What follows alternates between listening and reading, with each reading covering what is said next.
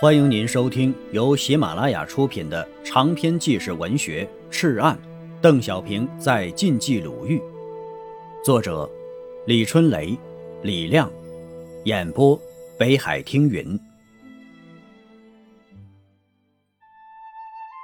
第六节，一会儿孤立的日军窜到了漳河南岸，刘邓命令皮定均冒雨齐西，日军哀嚎着。一个个全跳进了咆哮的河里。治安肃正计划，牛刀子战术。日本华北方面军在对平汉线东侧的冀南区域进行扫荡后，又于六月底集结五万重兵，在第一军军长梅津指挥下，同时从同蒲、正太、平汉、道清等各县出发，分九路向平汉线西侧的根据地围剿，史称。第二次九路围攻。一九三九年七月七日，日军再战歙县县城，之后韩长线再度打通，日本人又在此做长期打算了。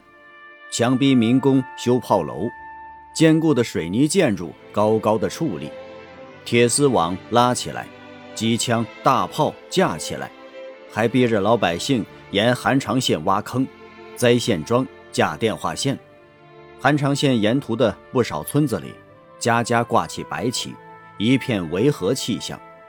县城维持会的会员们，把名贵土特产品收集起来，送给日军，挨门挨户劝说老百姓在大门上插上太阳旗，同时向各村保家长要粮、要款、要猪、要女人。安宁与和平。从来都不是靠恐怖维持的，民族战争的主角永远是枪声，尤其在歙县，在幺二九师正在悄悄走近的时候，枪声更不会阴哑。听，枪声在河对岸响起来了。占领县城后，三百多名日军渡过县城南侧漳河木桥，到河南庄村驻扎。正是雨季，大雨豪入。几日不息呀，太行山万千个山峰披满了溪流，蚁粒滑落汇注于河床，一夜之间河面涨至千米，将木桥吞卷，两岸交通全部断绝，真是天怒人怨呐！滔滔洪水有意给八路军送来了最好的礼物，一股孤立的敌人。刘邓当然不会放过这个绝好的战机。幺二九师特务团正巧在河南店西南四公里外的岭后村驻扎。七月十二日夜，团长皮定均带领部队冒雨前进，大雨掩盖了一切的声音。河南店村是个大集镇，村西头有一家罗马大店，供进出县城渡河的路人歇脚。日军就住在这个罗马店里。店西侧是一个土地庙。庙顶上是几个警戒岗哨。半夜时分，战斗打响了。一营长率二连去摸日军的岗哨，两个哨兵在门口靠着，还在朦胧中就被刺刀捅死。大部分战士进了院子，躲在房檐下。院内的大树下有五个被绳子捆绑的农民，他们都被反剪着双手。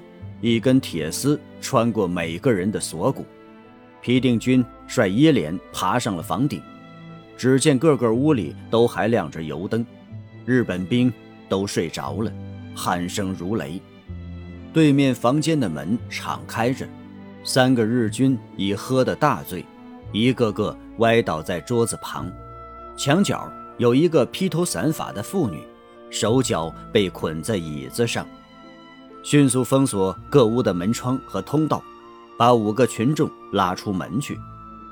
迅速封锁各屋的门窗和通道，把五个群众拉出门去。一排长刘光忠是个神枪手，此时啊，他悄悄地走进屋里，连发三枪，打死了三个醉梦中的日军，用尖刀挑开绳索，拉住那个妇女就跑了出来。这个时候。一枚枚手榴弹从房顶上、窗户里塞进了屋内，满院子里是光屁股的日本军，黑暗中也找不到枪了，死命的往警戒线的土地庙跑去。可土地庙制高点的两挺机枪已经被八路军控制，迎面而来的是一阵阵弹雨。剩下的日军向河边跑去，妄想涉水过河，被狂怒的河水全卷了进去。